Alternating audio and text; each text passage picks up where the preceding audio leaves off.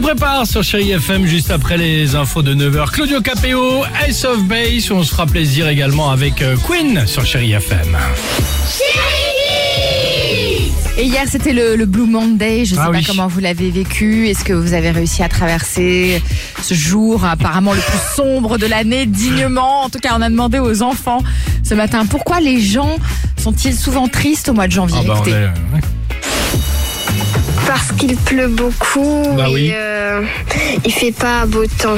En janvier, les gens euh, sont parfois tristes parce que les fêtes elles sont finies. Les parents, ils sont pas en vacances, ils sont tristes de pas pouvoir passer du temps avec ses enfants. Parce qu'ils tombent malades et qu'il n'y a pas beaucoup de choses à faire.